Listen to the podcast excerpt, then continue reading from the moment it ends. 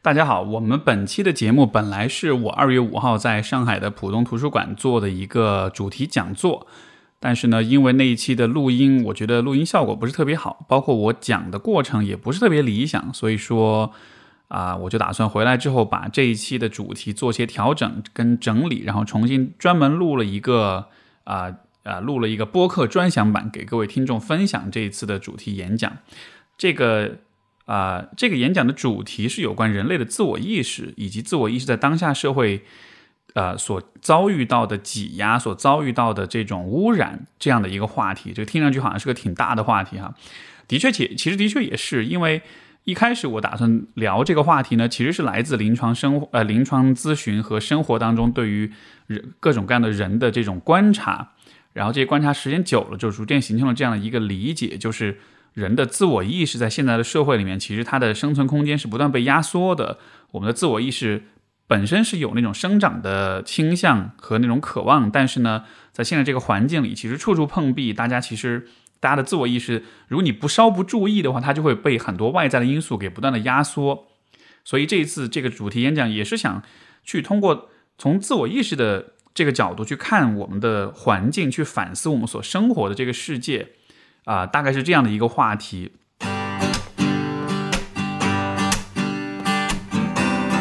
欢迎收听 Steve 说，和我一起拓展意识边界。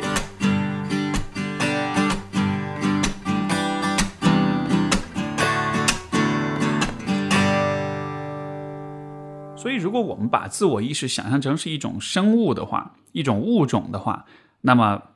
啊，和达尔文的进化论类似的一个理解方式，就是其实意识与意识之间也是有相互的竞争的。但是这个地方我看的其实不是人与人之间的意识的竞争，我认为每一个个体的意识都是有很多相同的地方的，他们之间不形成竞争的关系。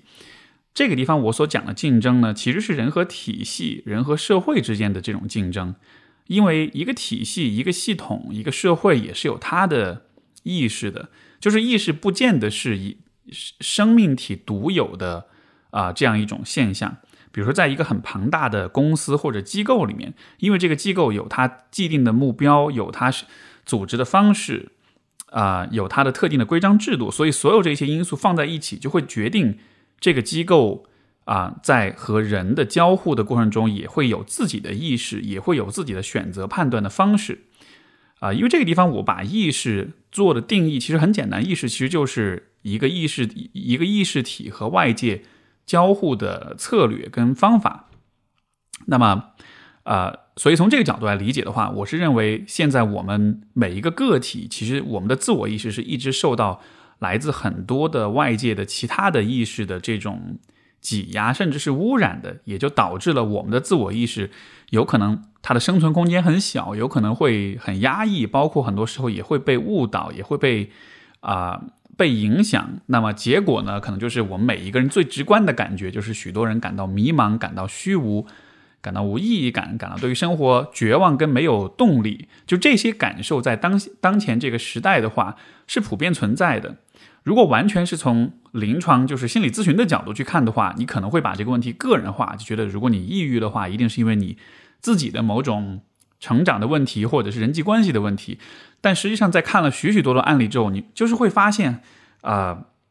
人的抑郁也好，人的无动力跟虚无感也好，它其实不完全是个人的问题，它在很大程度上还是可以联系到这个时代、这个大环境的很多问题的。所以，其实今天我讨论这个自我意识的问题，反而是有点跳出了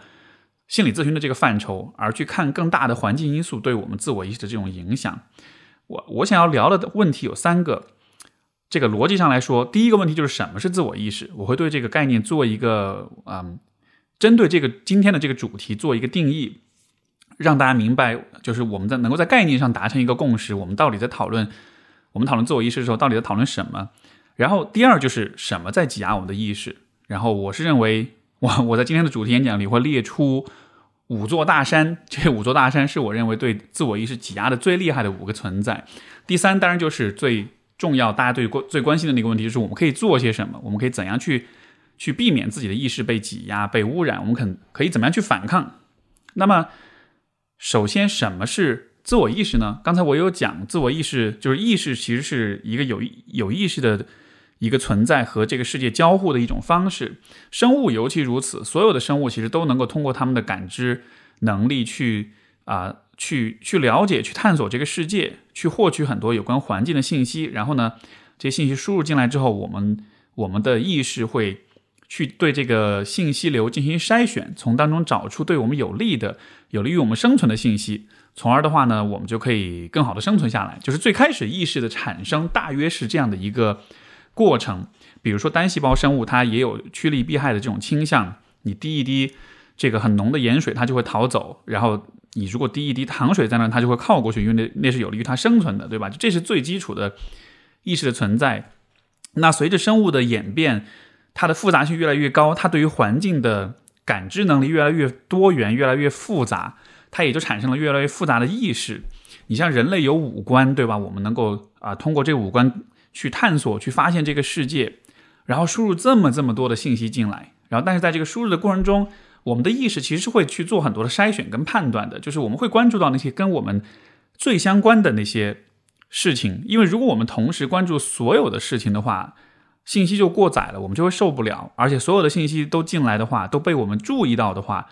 可能我们就不知道重点是什么了，也就没有办法有任何的产生任何的行动，有任何的选择跟任何的动力。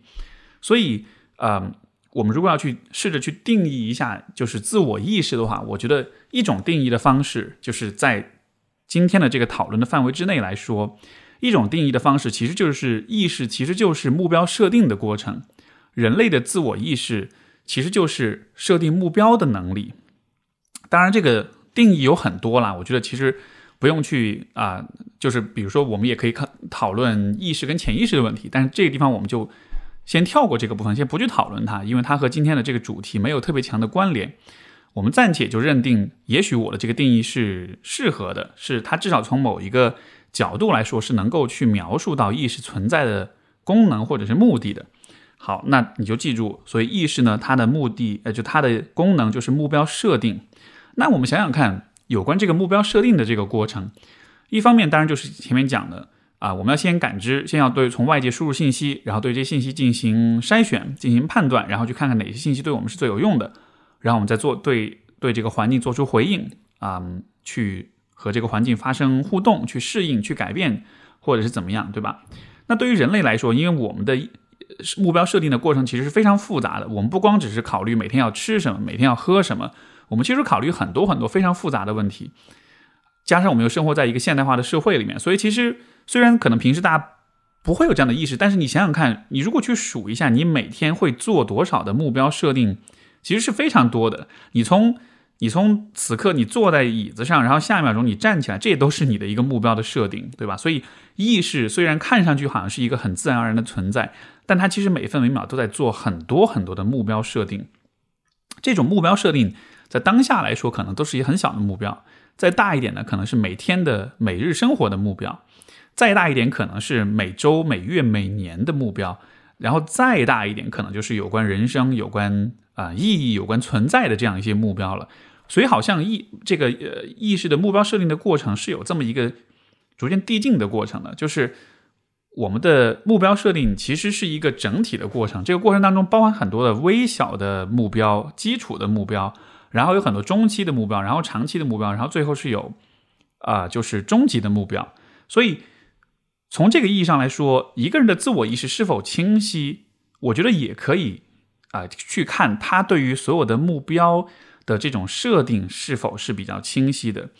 如果一个人的目标设定是自发的，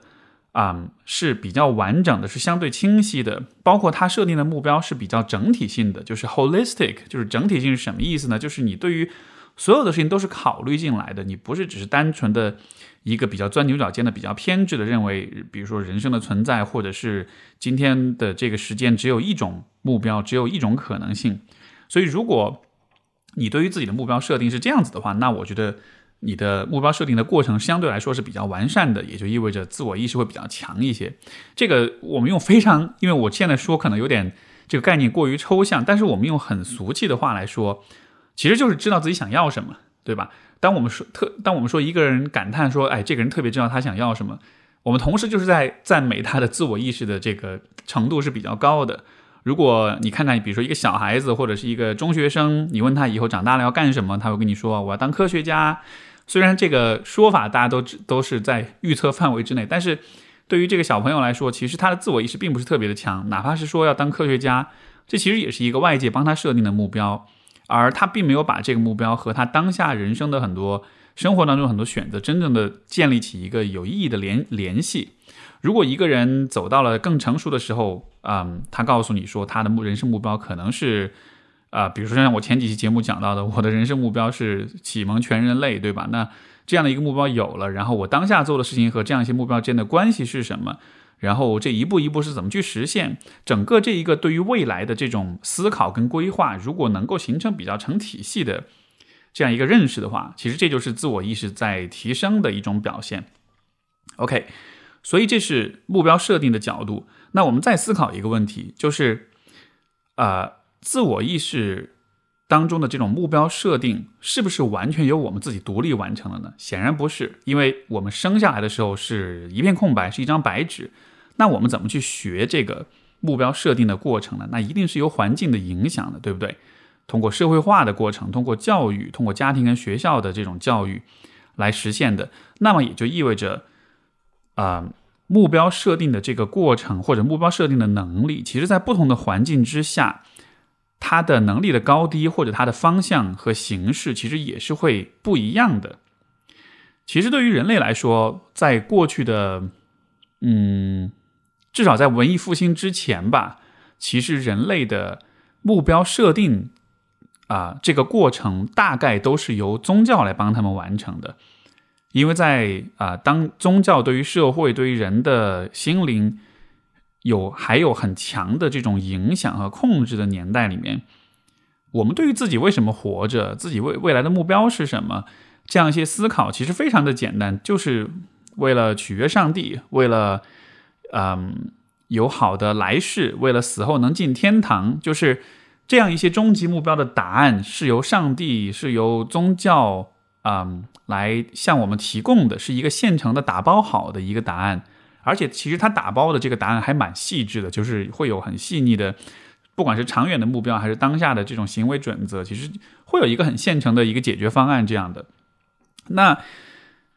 这是一个好的状况吗？我个人觉得这当然是不好的，因为就跟长大要当科学家的小朋友一样，他的这一系列的思考是外在。是是是外界给他的，是外界去熏陶、去灌输的，甚至都不是他自己去选择的，对吧？包括也在更更呃近现代的一些阶段，其实很多国家的，包括可能我国在某些阶段，其实啊人的目标设定的过程也是由意识形态来替他们完成的。就是我们是要包括很多，因为我是八零后啊，很多八零后小的时候你肯定都听过，对吧？我们要为什么而读书？是为这个中华之崛起而读书。嗯，我不是说这样一个目标一定不好，但是呢，在某种意义上，它其实也是一种灌输的结果，就是我们被要求把这个目标当做是一个长远的目标，但是我们并不去思考，就是它对我们个人的意义是什么，以及我们生活跟它的关联到底是什么。所以，总之，呃，人类的自我意识其实是经过了这样一个我认为逐步的摆脱、逐步的自由的过程的，就是一开始我们。啊，就我们如果再看远一点，可能我们在狩猎采集的这个时代的话，也许人的自我意识没有那么强，因为我们和自然的关系是非常平等的，我们只是从自然界当中索取一些供我们生存的一些资源，然后呢，我们跟大自然是很和谐的生存在一块儿的。但是到了可能农业时代，大家固定了居所之后，我们开始固定在一个地方进行重复的生产，每天的这种重复的劳动。这个重复劳动的过程本身，它其实就是一个我觉得会激发人的自我意识生长的过程。因为你想想看，如果你每天就打打猎、采采采果子什么的，其实这个生活挺简单的。然后你的生老病死就会和自然一样，是一个自然发生的一个现象，你不太会想太多，就是我存在的意义啊或者什么的。但是当你每天的反复都在要下地干活的时候，你当然就会想，我我做一些这这一切是为了什么呢？是为了活着吗？OK，那活着的话，既然这么辛苦，那。这个活着的意义又是什么呢？所以我觉得人是有这样一个自我意识，可能在那个阶段，我猜想是会有开始思考这样一些问题。但是呢，那个阶段可能这个可能出于各种各样的原因，就是更多的我们的答案是来自宗教的。但是后来宗教的影响慢慢的减弱，上帝也死了，然后现代科技也发展起来了，人们也的思维方式也越来越去宗教化了，所以，呃，我们的自我意识看上去有了一个很大的一个解放，我们有了很大的空间去思考自己的呃目标，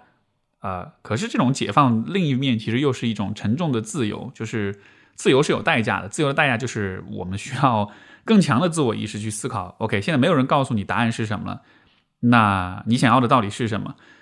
你你所追求的意义跟终极的目标到底是什么？就这些问题，其实现代人都会有困扰，对吧？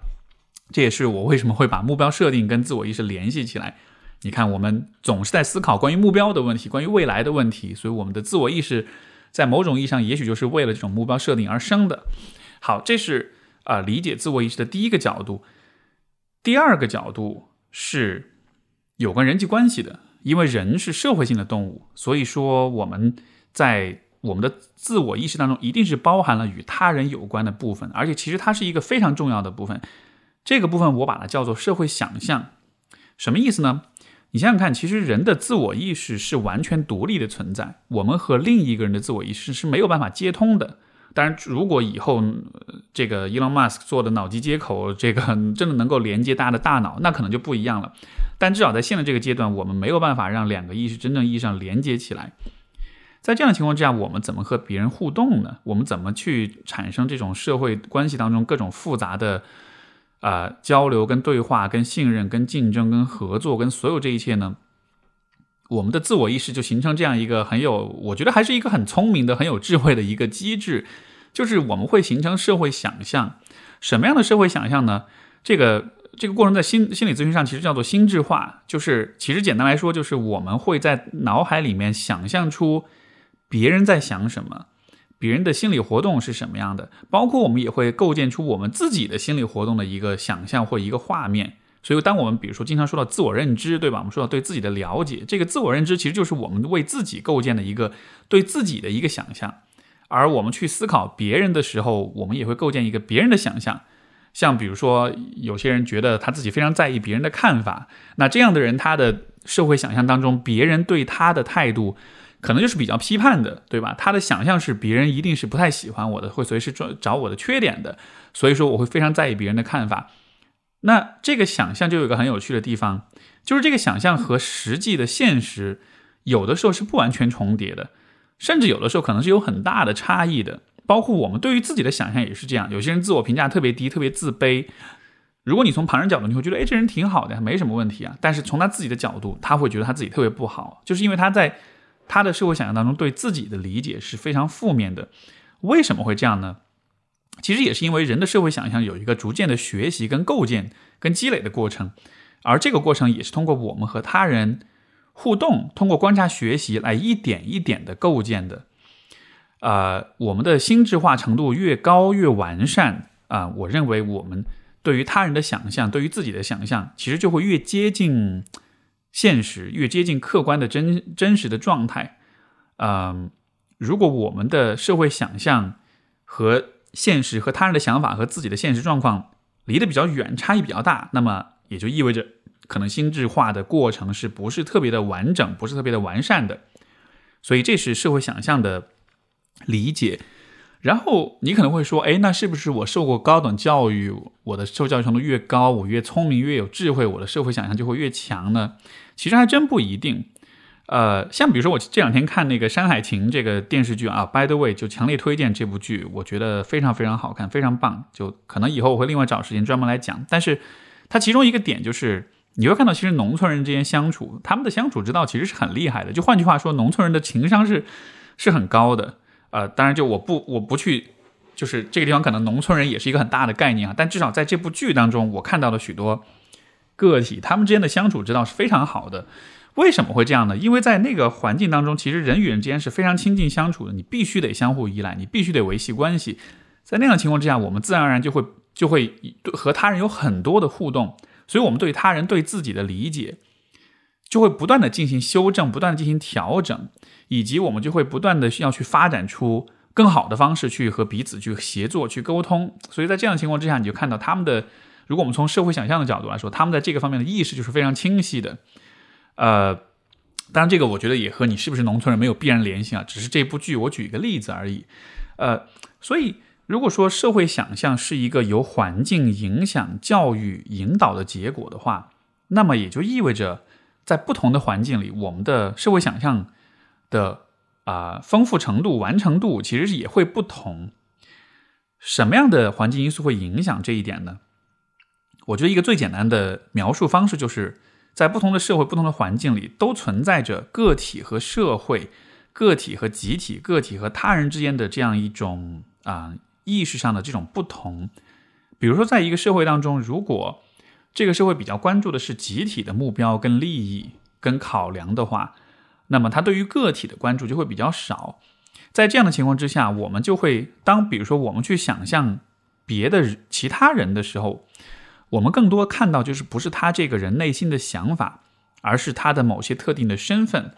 嗯，这个说起来可能还是有点模糊。我举一个特别特别清晰的例子，就是我们爸妈那一辈人，他们在成长过程中，他们经历一些特别的特殊的历史阶段，对吧？在这个阶段，如果你了解一点历史，你就知道，在那个阶段，我们看到别人的时候，我们看到的不是一个个活生生的人，我们看到的是这个人是什么阶级。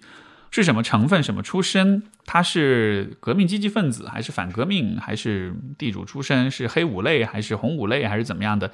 就是在那样一个环境当中，我们对于人的理解就非常非常的标签化，非常非常的浅显，呃，这个呃片面，对吧？因为社会给予我们的引导，学校和家庭给予我们的引导，没有让我们更多的对人，对每一个具体的人有具体的想象跟思考，而是说我们运用了一些可能更大的。呃，标签去评判这些人，所以说啊，在处在不同的环境里的话，人的社会想象的能力啊水平也是不一样的。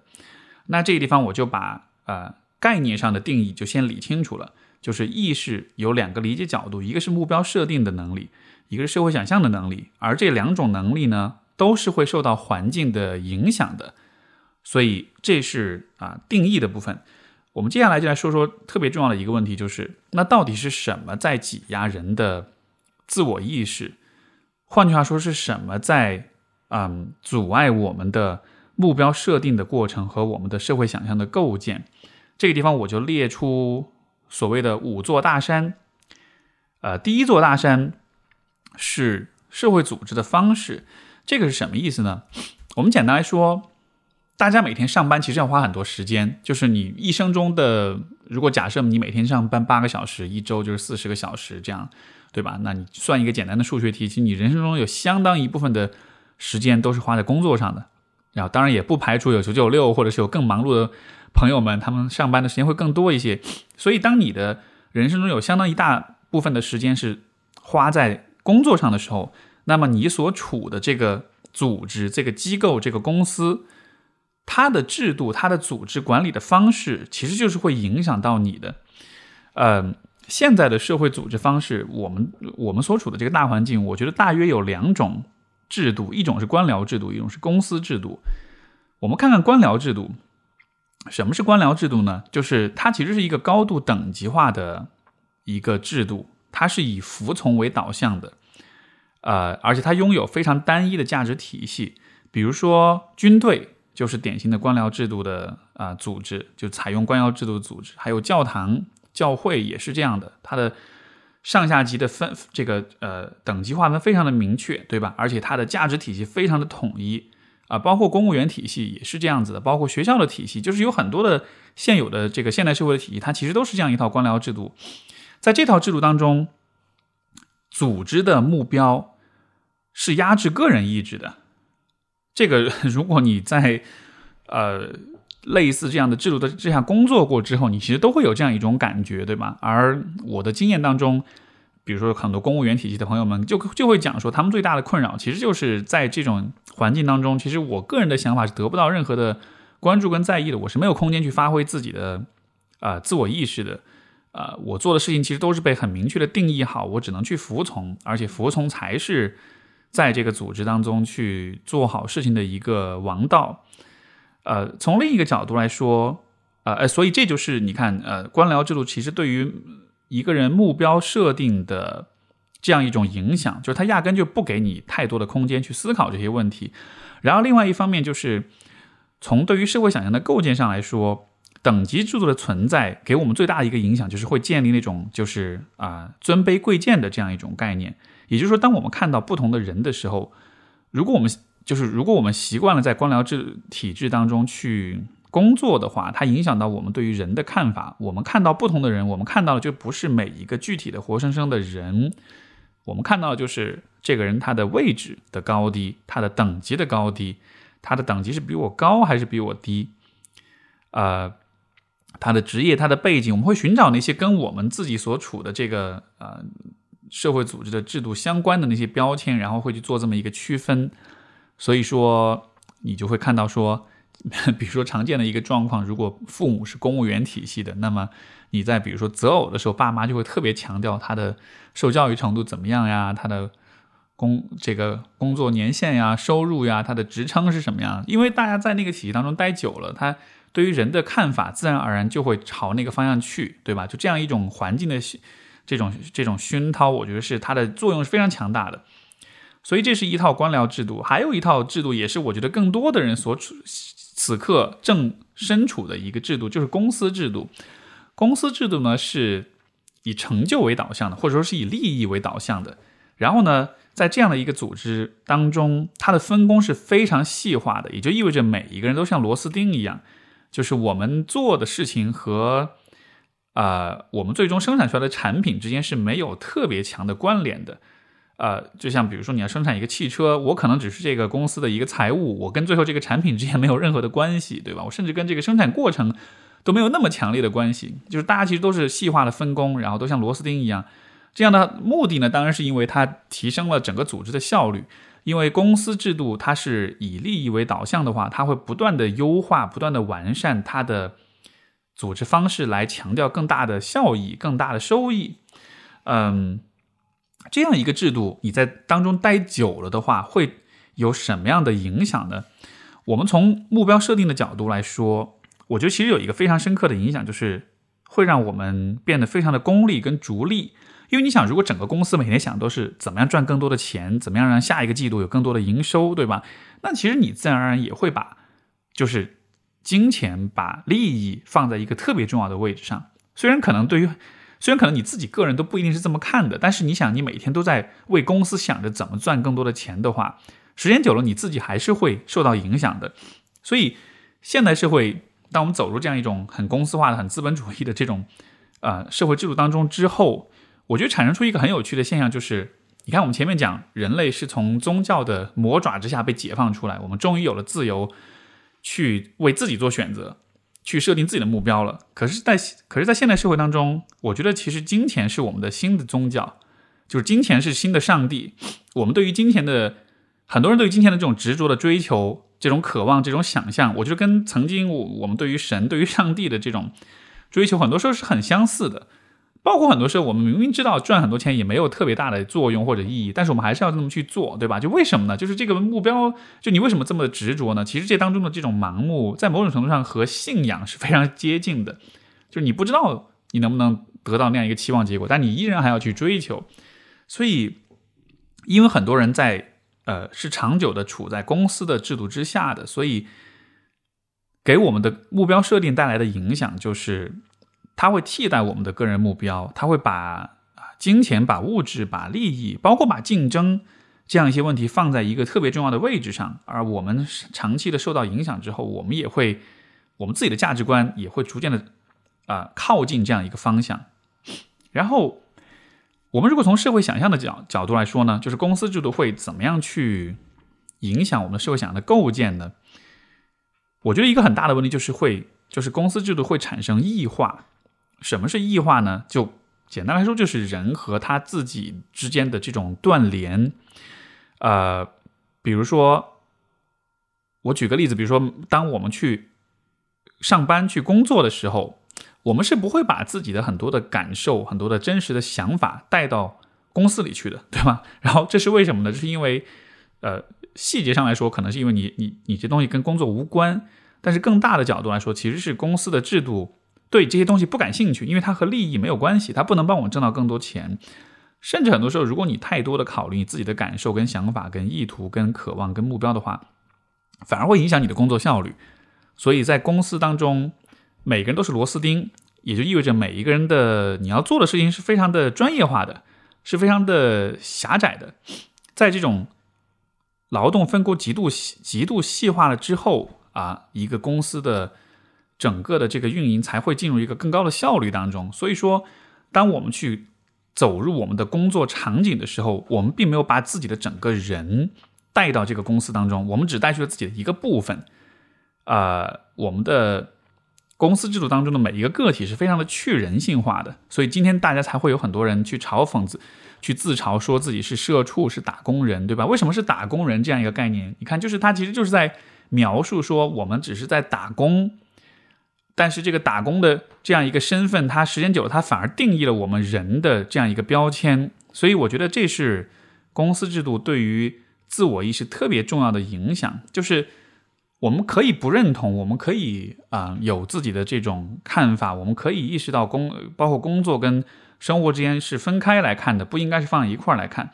但是我们因为长久的处在身处其中，浸泡在其中，所以它还是会影响到我们。它一方面会让我们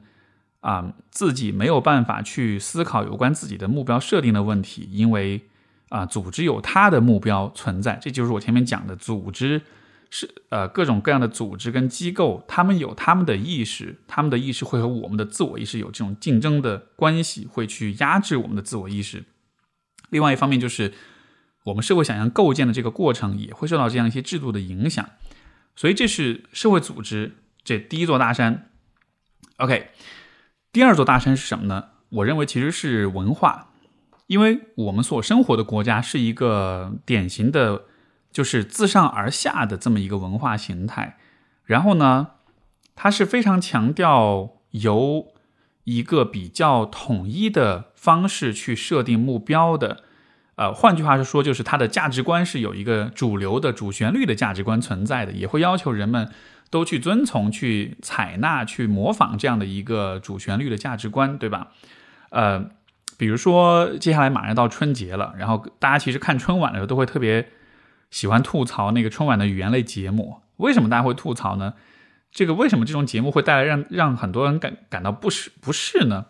其实就是因为，因为春晚其实就是一个嗯文化上的一种输出，而这种输出告诉全国人民的就是，你应该以怎样的方式去理解，比如说什么是春节，什么是家庭，什么是幸福的生活，什么是未来的目标，对吧？这个。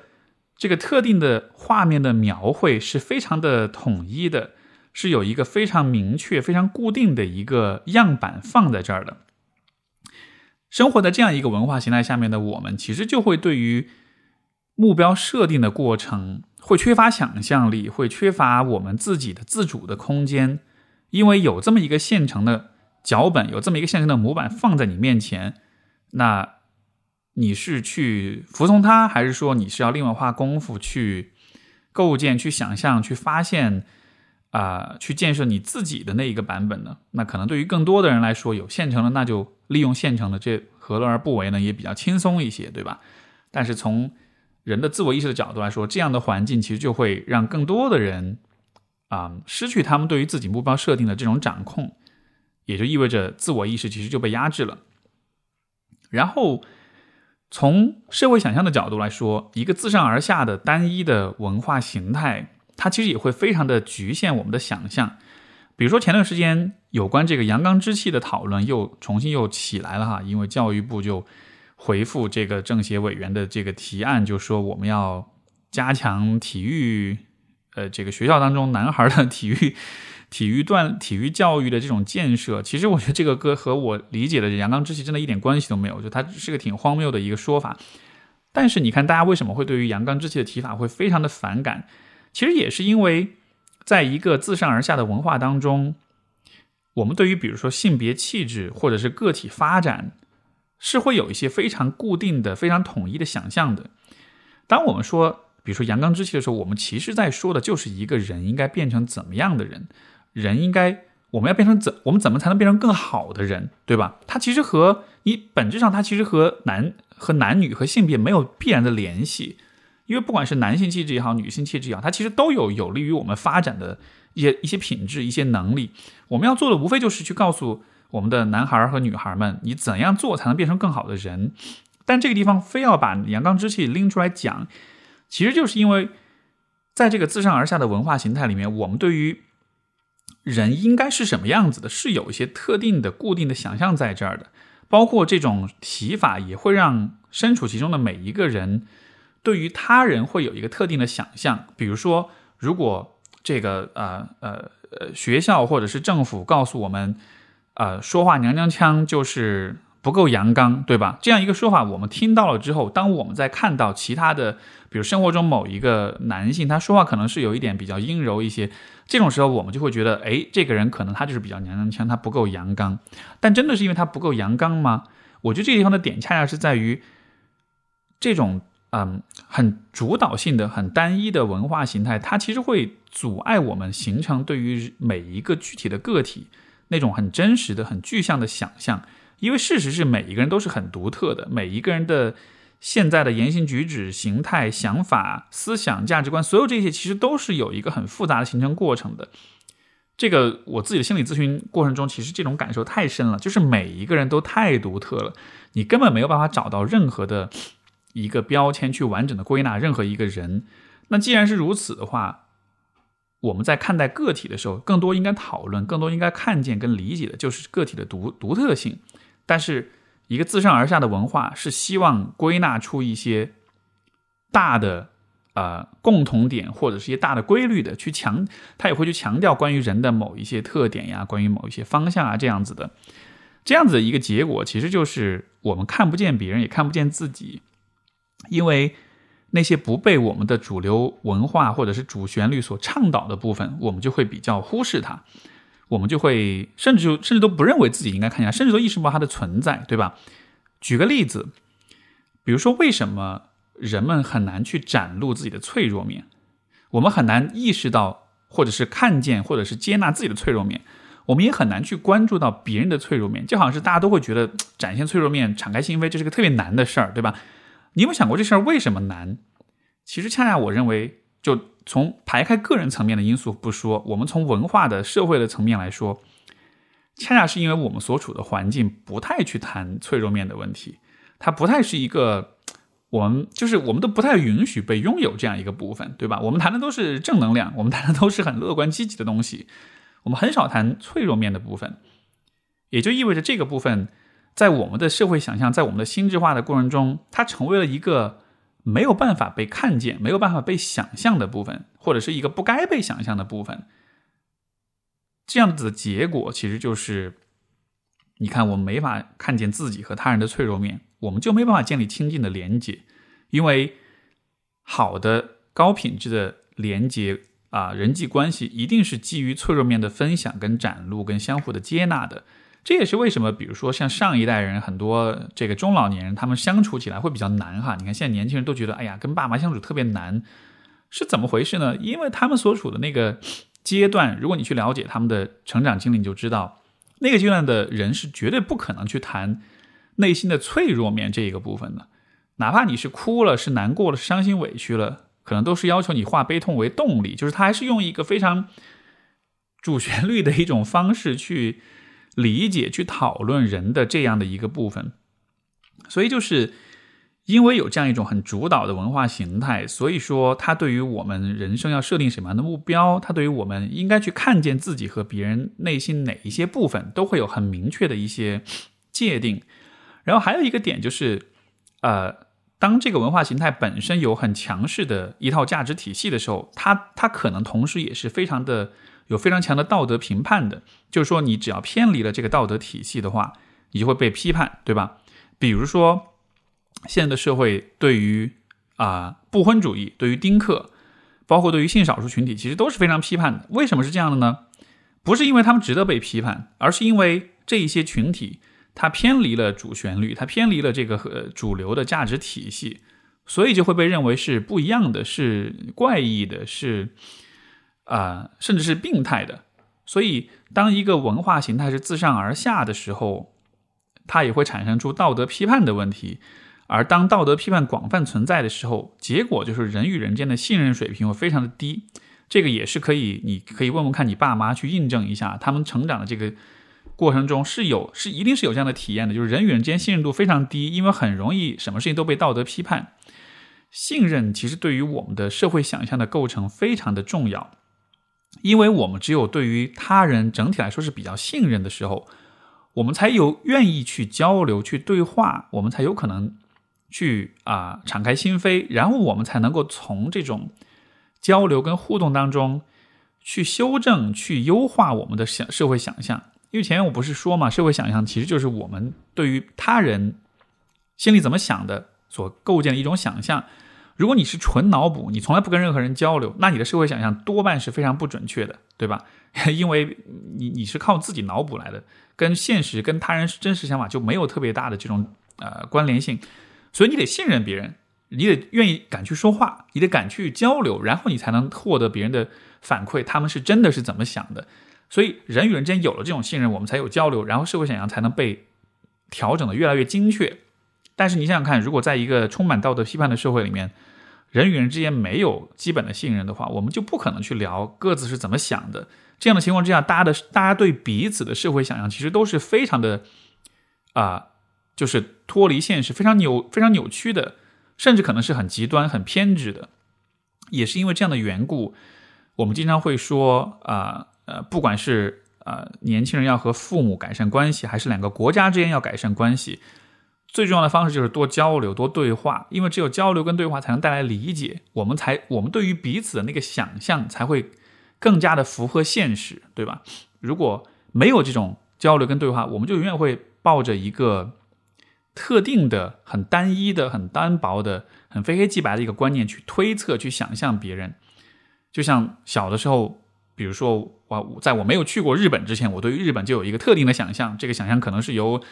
很多年以来的这个历史跟政治的教育给我塑造这样一种想象，但是直到有一天我去了那儿，包括我去留学的时候交了日本的日本籍的朋友之后，我才会知道说哦，原来他们是那样子的，原来我的想象需要被修正一下，需要被调整调节一下，所以这个是道德评判对于信任水平的影响，也反过来会阻碍我们形成更清晰的社会想象。然后这是第二座大山，就是文化形态。然后这个大家都明白我在说什么，因为我们每个人都知道，我们的现在社会的文化形态其实就是这样的。它的这个主旋律的这种呃主宰性是非常非常强的，然后它是不那么强调文化的多元性的。对于多元的文化，也是在某些方面，甚至是可能是有一些呃呃去抑制、去阻止、去扼杀的这样一种倾向。所以在这样情况之下，它跟我们人的自我意识也会形成一种挤压的一种状态。然后第三座大山，这也是跟我们生活更直接相关的一个角度，就是社交媒体。呃，听我节目多的朋友就知道，我一直对社交媒体都还是比较批判的。为什么会有这样的批判呢？其实社交媒体它的最大的问题就是信息获取和社交的边界是模糊的。怎么理解呢？我们想象一下，比如说现在我们生活在一个没有社交媒体、没有手机、电脑的这个时代，你生活在一个小镇上，这个镇上呢有两家报社，然后呢，呃，报社 A 他们的报道的质量、他们的这个报纸的内容，经常都是各种忽悠，然后写的非常水，记者的采访水平也很烂，很多时候甚至会为了呃哗众取宠，会编一些假的新闻，然后报社 B。这个专业性很强，然后记者是很负责任的，很有伦理的，对于事情的报道也很客观公正，然后也都是在讲事实。但是，报社 A 的社长跟你是好朋友，在这样的情况之下，你觉得你会订阅哪一家的报纸，或者说哪家报纸是你应该订阅的？显然应该是 B，对不对？因为虽然是朋友，但是因为你知道他的信息质量是不好，所以你不会去接受。那家报社给你提供的信息来源，但是在今天的社交媒体时代，很多人都在选 A，很多人都在从他们熟悉的人那里，从他们认为信任的人那里，嗯，去获得信息，包括也从我这里获得信息，因为你，因为可能很多朋友也觉得对我是认可的，觉得跟我是有一个社交社会关系存在的，嗯。的确是如此，而且我其实确实也承认我是社交媒体的重度使用者和依赖者，我确实也需要通过社交媒体去发布、分享很多的东西。但是我觉得这不矛盾，就是一方面我们可以去使用它，但另一方面不带，我们也同时可以带着一个批判的姿态去反思它，对吧？所以在社交媒体的时代，我们对于信息的获取，其实往往会选择的渠道不是那些真正更客观的、更有新闻伦理的、对于世界了解更清楚的人，而是更熟悉的人，是我们更经常互动的人。比如说，大家会从朋友圈获得信息，那朋友圈的信息其实都是由你的朋友们来筛选的，也就意味着这个世界是什么样，是由你们的朋友们的见识和视野来帮你决定的。比如说，有些人会订阅一些特定的公众号，然后呢，你的对于这个世界的了解其实就是由公众号的小编来决定的。又比如说，有些人会在网上 follow 一些关注一些大 V，那么你的视野就是由这些大 V 的视角来定义的。这个听上去好像不是特别大的问题哈，因为如果我找了，比如说我的朋友都比较靠谱，或者我关注的大 V 和公众号都比较专业、比较厉害，然后这样的情况下，那也挺好的呀。但是这个当中还有一个问题是什么呢？社交媒体的时代是以注意力和流量为大的，就是今天的这个社会当中，我们每一个人的注意力是非常稀缺的资源，所以所有的媒体、所有的内容生产者都是都是在争夺我们的。注意力都是希望我们更多去消费、去关注他们的内容，包括啊，希望我们更多去分享、去转发他们的内容。这样子的话，有了流量，有了注意力的获取，他们这种所有的这些内容生产者才有可能得到更多的利益。这其实是这个社交媒体它就是运行的很很很根本的一个一啊一个底层的逻辑，就是它是通过了去 hack，就是去黑客掉你的社会性的这样一面。通过去煽动你的情绪，通过去啊激起你对于连接、对于情感连接的这种渴望，包括分享的这种渴望，通过这样一些机制去激活你的社交上的这种啊这种渴望，然后从而你就会把啊这些内容的传播、跟分享、跟关注啊变成是呃变成现实，你会给它带来好处。所以在这样的一个机制之下的话，你想想看，它会对于我们的自我意识。会对于我们的目标设定和社会想象带来什么样的影响呢？从目标设定的角度来说，因为前面我们讲，我们要设定目标是先需要输入信息，先需要对这个世界有比较清晰的了解。我们需要先啊了解我们的环境，然后再去做判判断和选择。也就意味着，好的目标设定前提应该是好的对世界的理理解和这种啊和这种发现，对吧？社交媒体呢是没有办法让我们很好的了解现实的。比如说，很之前看到了一个报道，现在的这个就是中学生群体问他们说：“你们未来的理想职业是什么？”很多人都会说想当网红。为什么想当网红呢？是因为网红真的是在这个世界上来说对他们最好的选择，成功率最大、收益率最大、最有可能成功的一个选择吗？其实不是，只是因为他们每天看到网红在他们的。手机屏幕上曝光的时间是最多的而已，他们就会认为网红好像是这个世界上最好的工作一样，对吧？所以你看，以这样一个例子，我们就能知道，社交媒体的它的传播信息的机制跟方式，决定了说我们透过它去看见的世界是非常失真的，是非常扭曲的，和现实有非常大的区别。在这样的情况之下，我们怎么能够有可能为自己设定合理的目标呢？另外的一个。问题就是啊，比如说现在我们通过各种公众号呀、各种啊这个社交媒体、各种自媒体，可以看到很多成功的励志故事，对吧？可能我们会比如说很多女性，你会看到啊，一个一个辣妈到了可能四五十岁，身材特别好，到环游世界，或者是一个男生可能只有二十多岁出头就做了公司 CEO，然后上市，然后特别有钱。就是我们会看到很多人的人生故事、人生的可能性，然后我们看到之后就会觉得特别羡慕。然后我们就会想要变成他们那样的人，可是这个地方的问题就是在于，如果你每天都看着各种各样的这种人生励志的故事、很鸡血的、很成功的这种故事的话，你如何知道到底哪一个是你自己想要的呢？当你决定说“哎，我想要变成这样或者那样的人”的时候，到底是因为你自己真的通过实践跟思考啊，跟对自己的了解，就是发现了这样一个目标，还是因为这是别人告诉你的？就是有没有觉得，其实今天的年轻人被啊这样一些励志的目标给激励，和小时候小朋友告诉你我以后长大想做科学家，其实是异曲同工之妙嘛。所以你看，在社交媒体的时代，我们看虽然我们跟他人有更多的连接。然后更多的和世界有互动，但另一方面，我们所接收的信息也会真的影响到我们对于自己未来的期望跟想象。嗯，在某种程度上，我甚至会觉得这种这其实是社交媒体对我们的自我意识的一种污染。什么意思呢？其实就是说，有很多低质量的信息存在于我们每天的这个信息输入当中，这些低质量的信息。它为什么低质量？也是因为它的信息品质很低，它的描绘的这个世界、描绘的事情，是一个很偏激的、很单纯的，或者说是一个啊很肤浅的这样一个画面。它并没有真的告诉你这一切背后的原理是什么。因为我认为我们真正应该做的是知道这个世界是以怎么样的方式工作的，了解这个世界的工作跟运行的底层的逻辑，然后我们才有可能做出真正合适的判断跟选择。嗯，如果社交媒体每天灌输的都是一些很很失真的、很夸大的、很戏剧化的一些人生目标跟可能性的话，我们一定是会受到影响的。所以这是一种，在我看来是一种污染。然后，社交媒体还有一个显著的效应就是信息茧房，就是人们会群聚，啊，我们会倾向于和跟自己观点看法差不多的人聚在一块儿。这其实也是社交媒体所利用的这样一个。啊，被他利用的这样一个点就是，嗯，任何一个社交媒体、社交平台的这个开发者，他一定都是希望人们是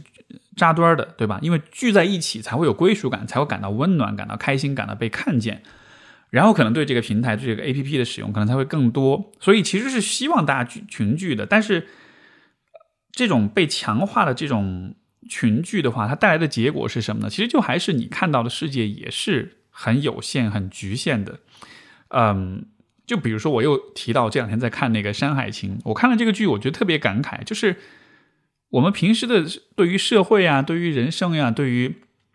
这个呃人呐，有那么多的讨论，但是我们的讨论全部都是建立在城市人的生活方式上的。我们很少考虑农村人，我们很少考虑啊恶劣的环境当中的人是怎么样生存的，对吧？所以你就看到，嗯，我们对于很多问题的思考，其实是它的。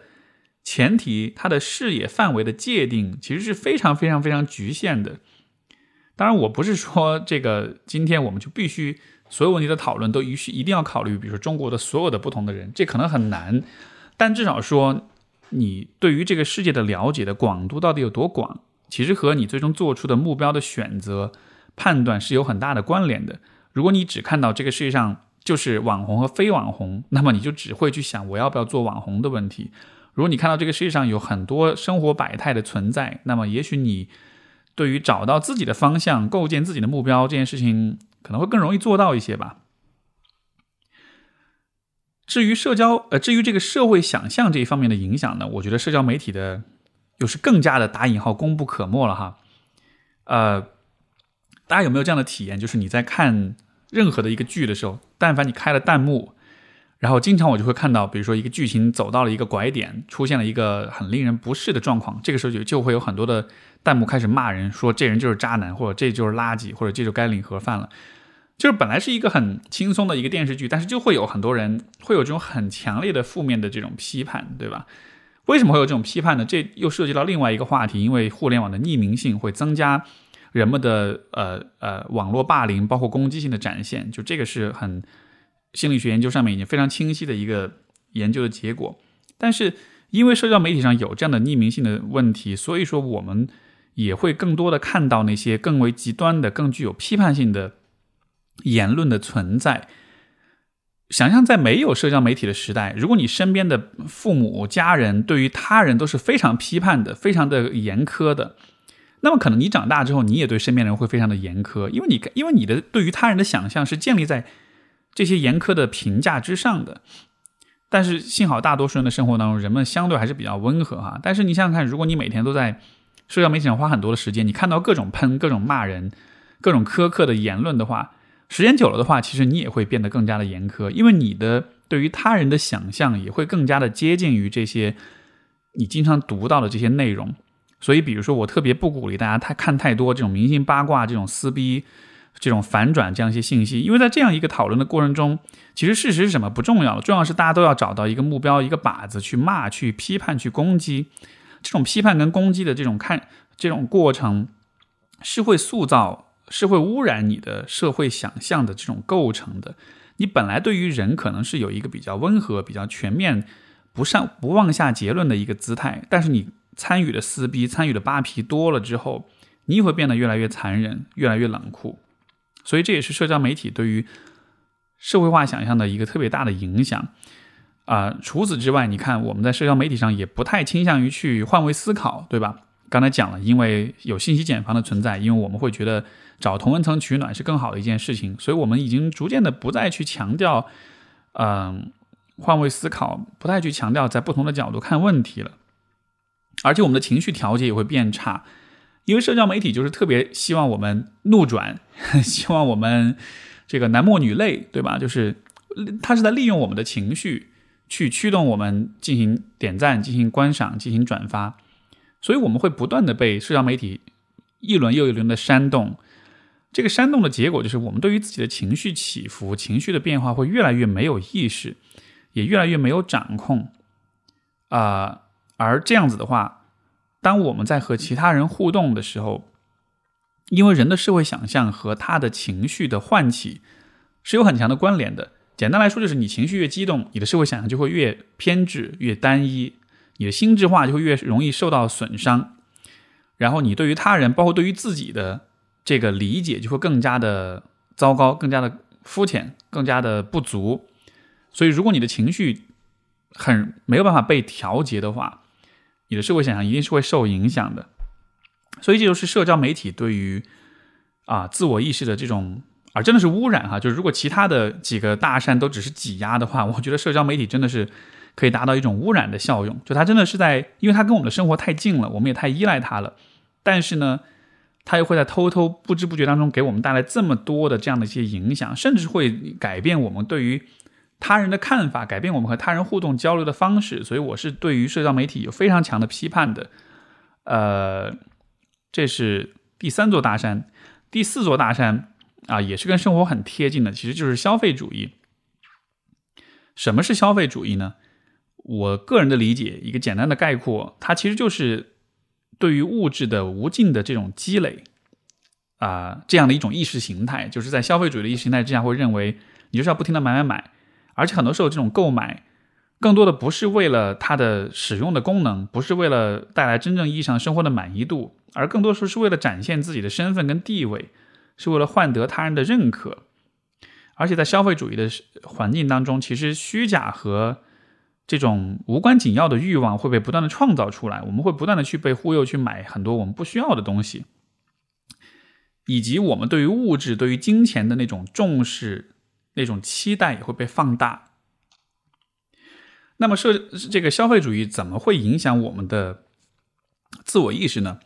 从目标设定的这个问题上来看的话，因为消费主义描绘了一个特定的生活方式和世界观，那么一方面我们看到的是这些世界观看见了什么，或者是强调了什么，鼓吹了什么，但是另一方面我们也就看不到那些没有被消费主义的世界观和价值观给覆盖到的东西，比如说啊。我们很难看到一个广告、一个品牌的宣传当中，会去讨论有关脆弱性的问题、有关延迟满足的问题、有关反思和批判性的问题，包括有关对于物质的、金钱的这种超脱和这种反省的问题，对吧？就是这样一些事情，如果你谈的很多的话，是不利于这个品牌的销售的。人们，呃，如果你去。去推广、去销售一个一个产品的话，你肯定是希望消费者是不太思考的，是冲动的，是渴望的，然后是满怀希望，然后是甚至是带着很多执念的，这才是更理想的状况。就，呃，其实我也不不是说我们就应该完全的抵制消费主义，我觉得它确实给我们带来很多的便利跟好处，很多的优秀的产品被设计出来，我觉得完全没毛病。但是，我觉得这也是不。不矛盾啊，就是一方面我们可以享受消费主义带来的好处，但另一方面我们也对它对我们的影响需要有一些反思和批判在里面才行。所以说，从设目标设定的角度来说，就是如果你的生活方式，如果你的内在的精神生活很大程度上受到了消费主义的影响的话，你其实真的就不太会去看到那些跟消费无关的，或者是不利于消费的那些东西了。像如果一个人要构建起他的良好的自我价值感和自我身份和自信。消费主义会告诉你，你应该穿这个，你应该买那个，对吧？你应该用这个，用那个。但是问题是，比如说自信的建立，或者是身份的建立，从来都不是只有通过消费选择来完成的。但是在消费主义的世界当中，我们的身份构建也好，我们的自我价值感的构建，就就就真的经常会是 建立在物质的这种呃积累上面的。所以这对于我们的。啊，目标设定其实是有很大的影响的。当我们想到以后我们要变成什么样的人的时候，可能更多的人想的都是要买车买房，对吧？就是很多人的长期目标就已经变成了是以消费为框架为啊为基础的这样的一种思考了。而且除此之外，消费主义带来的这种娱乐化跟享乐主义，它其实也会阻碍我们真的去对于事情做很多很深刻的思考。因为我们前面有讲，就是我们要能够去设定目标的话，这其实是一个还蛮辛苦的过程。它其实是一个需要探求、需要追寻、需要尝试，甚至很多时候需要犯错、需要体验失败、体验痛苦，才有可能啊实现的一个过程。可是，在消费主义的社会里面呢，我们会强调及时满足，我们会强调不要做太困难的事情，不要做太辛苦、太痛苦的事情，让自己快乐就就是最好的。所以你想在这样一种大环境之下，我们怎么有可能去走英雄之旅？怎么有可能去啊发现通过我们的自身的体验去发现那些可能很难、可能很苦，但是却对我们很好的那些东西？然后从社会想象的角度来说，消费主义带来的一个很大的影响也是就是身份构建的单调。就是我们去看一个人、去评判一个人的时候，我们第一想到、第一看到的就是他的消费选择，对吧？比如说很多，比如说女孩们会买特别贵的包，比如说男男孩们会想着去买一个豪车，因为好像在这样的视角之下，一个人是什么样子的，是由他的消费选择来定义的，这是一种非常粗暴的价值判断。嗯，我我我我觉得特别好玩的一个事情就是，比如说你买了一个奔驰或者宝马的一个车，然后。你会发现在你所在的城市，多半就会有一个，比如说宝马车主车友会这样子的一种存在，对吧？我老是就觉得这样的一个划分是非常好玩的，因为不同人买了同一个车，但其实他们这些人之间是是不太可能有太多的，除了他们可能收入上有一定的相似性，他们其他方面真的有那么的任何的相似性吗？我觉得其实是非常非常小的。但即便如此，我们还是喜欢用你看消费选择去理解跟定义一个人。也就意味着，当我们在消费主义的环境当中浸泡久了的话，我们就更多的就会更习惯用消费选择去理解、去分析、去评判一个人，而看不到其实人的内在除了他的消费选择以外，还有更丰富的、更多元的啊部分存在。也就意味着，消费主义是会阻碍我们构建更更丰富、更完善的社会想象的。我们眼中看到就只是一个又一个的。消费者，而不是真实的他人。最后第五座大山是原子化。什么是原子化呢？这其实是社一个社会学概念，它讲的其实就是社会关系和社会共同价值的瓦解。啊，在现代都市当中，人们每一个个体是越来越孤立的，我们的生活是越来越被异化的。为什么会有原子化呢？我觉得至少在中国来说，啊，普遍存在的一个现象就是。啊，因为有人口的流动，因为有经济的发展的不平衡，所以人们都是涌向大城市的。我们其实都很多人啊，都告别自己的家乡，来到了，包括我自己哈，就是来到了一个有更好发展机会的一个地方。所以你其实脱离了你的家庭，脱离了你啊原有的整个就是社会知识体系跟社会关系的网络。所以在这样一种环境之下。我们的社会关系是土崩瓦解的，我们没有办法再去坚持以往所拥有的那些呃关系，包括所你你曾经和身边的人共同坚信、共同倡导的特定的价值观，其实也就会被瓦解掉。所以现代都市人为什么感到嗯虚无、感到无意义、感到啊这个抑郁跟困扰，我觉得很大程度上和这个点还是会有关系的。这个和目标设定的关系是什么呢？其实就是跟意义感有关，因为我会觉得，什么事情对我们有意义呢？这个有意义的事情多半是和其他的人有关系。其实你想想看，什么对你来说有意义？你会意识到，我们我们觉得有意义的事情，可能是去帮助他人，去创造社会价值，去奉献爱，去经营一段好的婚姻和家庭，对吧？或者是去照顾好爸妈和自己身边所爱的人。就是整体来说，我觉得大多绝大多数的事情都跟他人有关系。但是，当你生活在一个非常高度原子化的环境当中，当你跟身边的人，包括就是你身边的邻居，你都不认识，嗯，你每天只有上班的上下班的同事啊，这样这样的一些社交社会关系，你的朋友啊，你的老同学啊，已经不再联系，大家已经天各天各一方了，就是你和身边的人的联系，这种社会关系都瓦解掉的时候，你当然会缺乏意义感，你当然会不知道你到底为什么而活。那现在很多很多人的都市人的处理这个问题的方式就是尽早结婚，结了婚至少你形成一个家庭，你你有了身边的这个家人孩子，这能带来一定的意义感，对吧？但是这也仅限于此而已，在家庭之外，我们就没有了更大的意义所在了。如果再加上你的公司，你的工作本身又不是一个跟人的关联特别特别大的一个工作，或者说是一个很机械化、很呃很工具化的一个工作，那可能就更加痛苦了。所以其实。社会结构的这种原子化是会以这样的一个方式去阻碍我们的目标设定的，它让我们失去了去定义意义和价值的那个啊那个背景。然后从社会想象的角度来说，我觉得这也是有很大的影响的，就是因为社会关系的变得越来越不稳定，所以在大城市当中，我觉得普遍的现象就是人际关系是以换代修的，就。以换代修就意味着，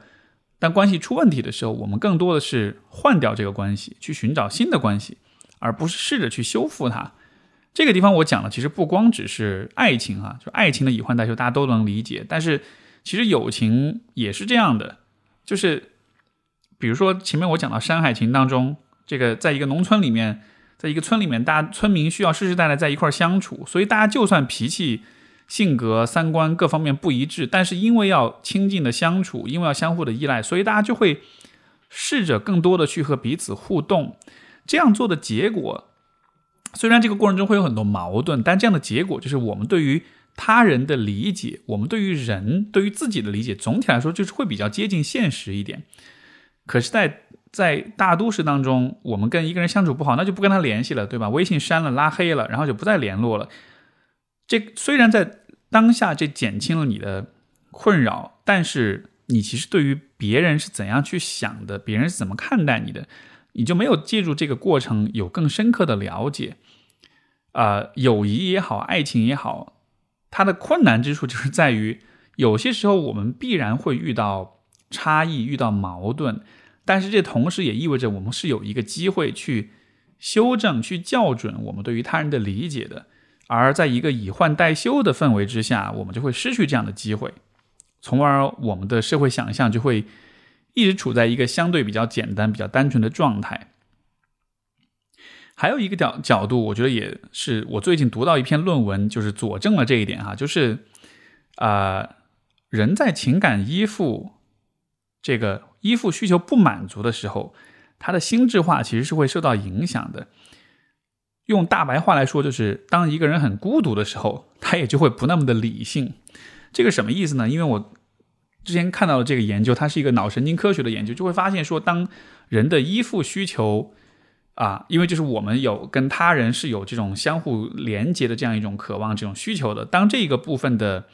需求不被满足的时候，我们的情绪唤起会阻碍我们的心智化，会让我们不那么的。能够以比较客观的、比较理性的、比较包容跟理解的方式去看待别人，呃，比如说很多营销号现在会强调说什么新时代的独立女性要你你你不要依赖任何人，你就好好赚钱，有了钱什么事情都能帮你解决，对吧？大不了以后就冻卵呀，就不也不结婚生孩子什么的，嗯，会有这样一种论调的存在。就当然我先澄清一下，这段我不是说是去鼓吹婚姻，但是我只是举举这个例子是。想要说明这样子的一种观点，其实是很危险的。因为如果你真的选择那样一种生活方式、那样一种生活观念的话，你可能就会让自己处在一个高度的孤立的状态里面，你就会选择不和任何人建立起任何的啊亲近的关系。这看上去是一个没有麻烦、很省事的一个状况。但是人毕竟是社会的动物，而我们当我们的情感依附的这种需求不被满足，当我们身边没有可以信赖、可以倾诉、可以深入对话的啊他人存在的时候，这真的是会影响到我们的大脑的反应，从而会阻止我们有更加成熟、更加完善的社会想象的建立。所以，它其实是一个简单来说，就是孤独是会阻碍我们的心智成熟的。我们应该是跟他人有更近的连接。而你想想看，在城市当中，我们生活在这样一种很原子化的结构当中的时候，这也就成了一个很大的挑战。还有一点就是说，啊，城市生活带来的一个问题就是，大家之间相互的依赖度太低了。因为你看，现在你要买个什么东西啊，呃，你你打开手机 APP 就能送来，很多事情都是有商业的服务来替代那种传统的人人与人之间的相互的依赖、相互的帮扶跟支持。这样的一个结果就是，其实我们对于他人的信任度普遍都会降低，就是我们对于陌生人是非常的不信任的，因为我们不需要依赖他们做任何事情，对吧？你像我刚刚搬家到我这个住的这个房子这儿的时候，刚搬来的时候，我跟我楼下邻居就发生一点小矛盾，因为他们就抱怨说我晚上没有锁门呀，就是楼下的大门这样子，然后就还还还还冲我吼了一通，然后我跟他们就一直就。这个平时抬头不见低头见的话，就一直装作没看见的样子，直到有一天，呃，我们家水管爆了，然后要去修，然后修的地方又在楼下那个，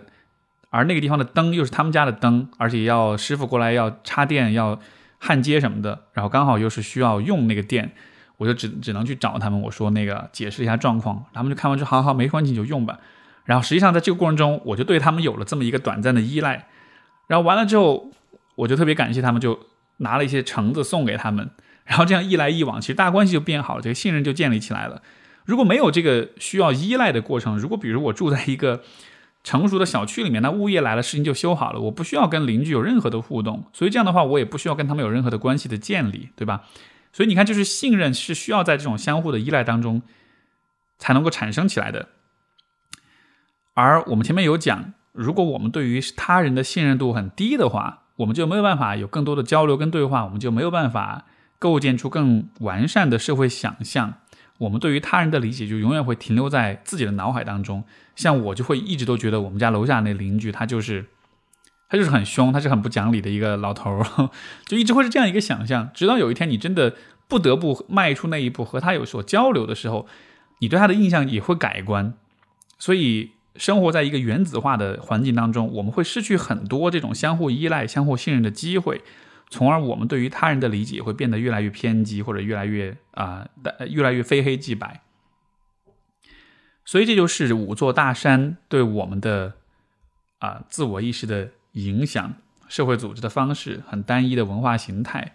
社交媒体、消费主义以及原子化的生活方式。由此，可能你也大概能感觉到，就是我们每一个人的自我意识，其实真的是在和很多的东西共同的在竞争，对不对？和网络也好，和体系和系统也好，包括和技术也好，这样的竞争啊，如果如果我们往长远、往未来去看，会走向什么样的一个方向呢？比较极端的一个例子，其实就是赛博朋克。赛博朋克其实是。一个特定的科幻小说的一种题材，它讲的是，它讲的大概就是指在未来世界有可能的一种啊，就是社会的形态，就是一方面，因为赛博朋克、赛博和朋克这是两个不同的部分，这个我之前节目也讲过啊，这里如果有新的听众的话，就再解释一下这个概念。赛博就是指在未来世界有可能会产生非常高科技的。技术这些技术会在很大程度上，我们会在很大程度上会依赖这些技术，人工智能也好，这个嗯，人造的各种有就是身体的各种机体器官也好啊，但是另一方面，呃，在赛博朋克的世界里面，整个社会的秩序就是处在一种失序的混乱的状态的，普通人会生活的非常的卑微跟低下。我们会，所以说赛博朋克的一个很经典的描述方式就是 high tech low life，高等的技术，低等的生活这样的。呃，之所以会产，如果真的走到那一步，我觉得也真的是有可能，因为技术的发展啊，一定是会更多的挤压个体的自我意识的。甚至当有一天你的生活、你的身体、你的健康很多方面都要依赖技术的时候，那个时候你确实就没有太多的选择了，对吧？就像其实今天我觉得某种意义上，我们已经开始有点走向赛博朋克的那个时代了。就当新的 iPhone 发布的时候，全球的这个用户都会为之而欢呼雀跃。我们会花那么多时间去庆祝一个比之前更快了一点的手机，但是我们都不太花时间去。庆祝，比如说有关个人的成长、有关关系的这种成长。现在我们对于很多事情的这种关注越来越少，但是对于技术、对于这样的一些发展却会越来越多。就当然这个例子也许不是那么恰当，但是想表明的一个意思就是，我们是有可能走到那一个那一天去的。有一天，当这些技术、这些大的技术公司、科技公司对于生活、对世界有足够多的垄断之后。他们真的有可能成为主宰我们的那个上层，然后我们的生活会变得更加的可怜跟可悲。呃，但是我也不是完全悲观的。我觉得现在其实，在刚才这五座大山来说，它其实都有可能朝着两个不同的方向去走。比如说，从社会组织体系的角度来说，未来的组织有可能变得更加的强势跟控制。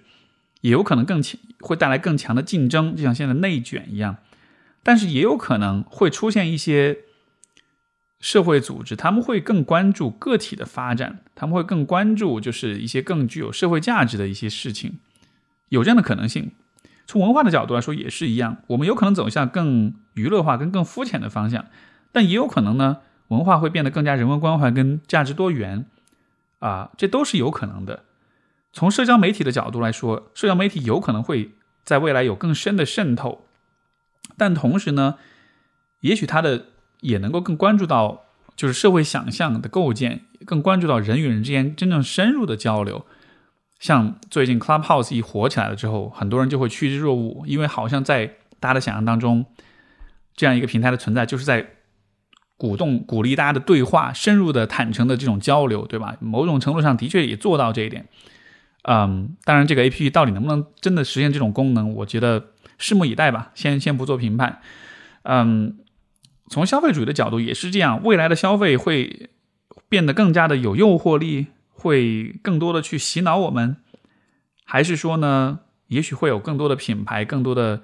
消费者啊，就更多的品牌会更多关注，就是消费者更长期的成长跟发展。呃，最后关于原子化也是一样的，社会的结构会变得更加的原子化，更彻底的剥夺，还是说也许会产生一些新的、更有机的组织方式？就是我虽然讲的这些大山听上去觉得很可怕的样子，但是我觉得我们依然是有选择的啊，至少在这个宏观的层面来说是有这样的可能性存在的。而如果回到个体身上的话，既然我们说了，现在个体是在跟系统。是在跟各种各样的意识在竞争的话，我们怎么能够去啊尽可能的去坚持住，或者是镇守住自己的阵地，赢得这种竞争呢？首先，我总体的姿态是乐观的，原因是在于当下我们所有的痛苦、所有的迷茫、所有的困惑，这本身其实是好事情，呃。在心理咨询当中，有一个很重要的技术，就是 reframing，就是重构问题。reframing 讲的就是你看见一件事情之后，如果你换一个不同的角度去理解、去叙述它、去描述它，它的意义可能就会不一样。而痛苦，我们如果去 reframe 一下，痛苦其实就是新事物诞生的前兆。如果你感到痛苦，那一定是因为现在的某些事情已经和环境相比的话，已经不再适用了。我们需要去催生，需要去创造出新的方式、新的行为、新的思想，去契合这个社会的发展、环境的变化。所以从这个角度来说，我还是乐观的。我觉得今天的所有的这些讨论，所有的这些提问、这些迷茫，它背后其实都孕育着一些新的东西，只是这个新的东西什么时候出现，还暂时没法预测。但是我能确定的一点就是，未来的世界一定是属于自我意识更强的人的，因为这五座大山会存在，包括其他我没有提到的大山都会存在，而且他们的对于人的自我意识的这种压制，有可能会变得更强。而与此同时，如果你能在这个过程中更多的看到自我意识的问题，然后能够更强的呃更多的去强化你的自我意识，去努力的做你那些能做的事情的话，你也能保持更好的一个就是对生活的投入程度，你也会拥有更好的跟他人的连接跟关系，设定更好的目标，找到更好的方向跟动力，然后和他人建立更好的关系，和自己建立更好的关系。所以这是我觉得。啊，我那么相信，也那么强调自我意识的一个原因。如果再有人告诉你，你这些问题是想太多的话，那么我们从自我意识的角度来说，你就会知道，这个想太多的本质其实是你在努力的建设你的自我意识。因为肉眼可见，这个世界会变得对于你的个人自我意识的这种生存会变得越来越挑战，越来越难，会有越来越多的挤压跟压力。所以今天这些真的不叫想太多，这些思考、这些对话真的都是很有价值、很有意义的。你真的得相信这一点。最后就是从实践的角度来说，我们可以做哪些事情去抵抗这种外界的这种这种挤压和这种污染呢？我就有这么几个小建议。第一就是说，啊，思考不要让你的思考止于本能的情绪反应，因为我们讲到社会想象是。当我们处在一个情绪唤起的状态之下，我们的社会想象会变得比较弱，会变得比较片面跟不足。人其实是不完美的，所以说我们无论如何都会有情绪起伏的时候。比如说你网上看到了某一个新闻，让你觉得特别气、特别炸，对吧？然后这个时候你就开始批判，就会觉得，比如说最近的啊被家暴的一些女性的这种案例，你看到之后你觉得，哎呀，男的都是垃圾这样的，然后你会有这样的一个。念头出来，我觉得这没有关系，这其实是人性本来就会有的一些很强烈的反应，也是因为你情绪很激动，所以你做了这样一个很武断的、很绝对的片一个判断。我觉得有这样的反应 OK，但是不要让你的思考只是止于这样的一个反应，因为当你情绪平静下来之后，你其实是可以发挥你的思考的能力，进一步的去讨论这个问题。当我在说男人的时候，我到底在说什么男人，对吧？当我说他们都是渣的时候，什么才是渣？我应该怎么看这个问题？如果我换一个角度看，如果我是男性的话，我会怎么理解这个问题？这些不同的男性，他们做这样的事情，跟他们的环境有什么样的关系？跟这个体制有什么样的关系？这个事情的发生是怎么回事？其实有很多很多很多问题可以去问。你问了这些问题，你的社会想象才会变得更丰富。所以不要让思考只是止于情绪反应，这是我第一个建议。第二个建议就是一定要有意识的去过滤你的信息的摄入，因为。我认为好的信息摄入是这些信息能够告诉你这个世界的底层逻辑是什么，它的工作原理是什么。然后呢，优质的信息是能够帮助你更深刻的了解其他的人在想什么。比如说，你看到一个社会新闻，跟你讲一个一个罪犯他犯了一个什么事儿，一个好的新闻报道应该更多的让我们了解这个这个罪犯他的人生经历是怎么样，他家庭环境怎么样的。啊，他自己怎么看？他身边的人怎么看？会有更多多角度的一种刻画。一个低质量的报道就告诉你，啊，这个人是生于某一个地区，而这个地区一直以来都很贫穷，或者是这个人从小呃孤僻，然后家人都不喜欢他，对吧？用这样一种很粗暴的方式去描述，所以高质量的信息一定会让你更清楚的、更深刻的、更全面的看这个世界，而。每天你摄入的信息会逐渐的影响你，逐渐的塑造你，所以你也应该很有那种去过滤、去筛选优质信息的意识。我觉得这个对于我们的自我意识的健康程度来说是非常非常 重要的。包括上期节目也讲到，我最近新发了一个，就开办了一个每日通呃这个每周通讯，其实也是以这样一个方式去实践啊我所相信的事情，就是为大家提供更优质的。啊，信息源这个，如果大家还不知道的话，可以到这一期节目的简介当中去看，有一个网址，你点进去，然后输入你的电子邮件就可以订阅了。或者说你想了解更多，你可以去听我上期节目的介绍。所以这是第二，就是就是大家需要有意识的去过滤、去筛选你的信息摄入。第三就是啊，我我之前的讲座的 PPT 就写的是角度、角度、角度，因为重要事情说说三遍，什么意思呢？其实就是我认为，如果你养成这样一个习惯，你看任何问题都非常强调多角度的看的话，这是非常重要的。不管是从目标设定的角度，还是说从啊社会想象的这个层面来说，同一个事情不同的角度去看待，几乎就等同于你的自我意识会变得更强。如果任何事情你都只有一个角度去看待的话，相对来说你的自我意识就会很就会很弱，因为多角度的看待问题的方式，会会让你看别人和自己都会以一种更完善的方式去看待。啊，所以这其实是，我觉得大家在生活中立刻可以实践的一件事情。比如说你在网上看到某一个新闻也好，某一种观点也好，我们能否试着就这个问题提出一些不同的理解角度？像大家为什么喜欢那么那么喜欢看《奇葩说》？虽然这个节目有很多方面是值得批判的，但是它至少有一点，我觉得是其他的综艺节目没有不太做到的，就是它确实能给人们在一个问题上带来不同的角度的这种思考。当然，他的思考质量怎么样，我觉得就不好讲。但是至少他带来了更多的角度，他强调的是不同的角度的切入，我觉得这还是啊值得去认可的一个点的。然后第四点就是实践，实践，实践，什么意思呢？因为我们所处的这个时代，社交媒体的主宰，然后消费主义的盛行，在这样一个大环境之下，其实我们不太有特别多的机会去真的啊。通过自己的实践体验去发现这个世界，去感知这个世界了。我们打开社交媒体看到的都是去哪各种地方玩的照片、视频介绍，你都不需要去任何地方旅游了。你可以通过，甚至可以通过 VR 去世界上任何一个角落去旅游。我们对于各种人生经历、人生道路、人生阅历，也都不需要自己去体验了。大家都告诉你是怎么回事了，结果是怎么样的了，就好像是二手体验充斥了我们的人生阅历。所以现在很多年轻人会。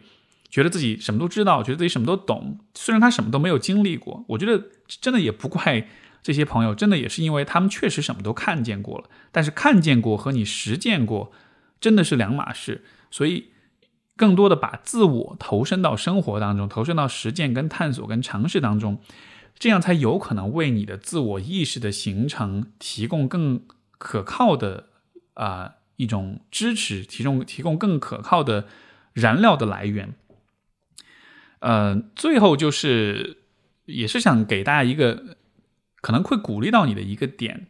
因为说了这些，我觉得如果你但凡是一个对于生活、对于环境有些反思的一个人的话，你可能还是会有那么一点点悲观吧。就是个体力量确实还是太小了，而且如果你身边的人和你没有类似的想法的话，那么你可能就会更感到无力跟绝望。呃，很多时候我也会有这样的一种感觉，我觉得。这是否就意味着这一切就算了呢？就没意义了呢？就没结果了呢？其实不是，因为我更愿意看这个问题的角度是，我会尽可能的去让身边的人，比如说让播客的听众们知道，自我意识是很重要的。虽然不一定每一个人立刻都能明白我在说什么，但至少我想要把这个种子播在这儿。当你在一个混乱的系统当中注入一股能量了之后。虽然你不确定这股能量会带来什么，但它一定会带来这这个复杂系统的改变跟变化。这个变化的方向是不可知的，但至少是会有变化产生的。其实现在很多时候，我做很多事情，这种具有公共性的事情，我都会带着这样一种心态去看这个问题。就是我不能掌控未来社会，或者是就是我们会朝着什么方向去走，但我愿意把我的能量注入到。这个复杂的社会体系当中去，这样子的话，至少是能带来一些变化的。然后至于变化是什么，那就走着瞧吧。但至少你试着，我试着把这些种子种到一些人的心目当中，有可能他们就会在某一天发芽，然后这些种子又会被继续传播到其他更多的人的心目当中。不知道吧？但是我是带着这样一种想象跟期待在讨论这样一些问题，所以即便有的时候我也会。感到这样一些问题，站在个体的角度是很无力的。但是不断的发生，不断的思考，啊，不断的讨论这样一些话题，始终都是非常非常有价值的。所以这就是我对于自我意识的一些思考。嗯，一定程度上我会觉得能够有有这样一种警示，有这样一种警醒的意识，在今天这个时代是很重要的。也会希望大家都一直不放弃思考，不放弃对话，也不放弃对于他人、对于自己的那一份关注跟那份连接。好了，这期节目就到这儿，祝大家春节快乐！我们下期节目再见，拜拜。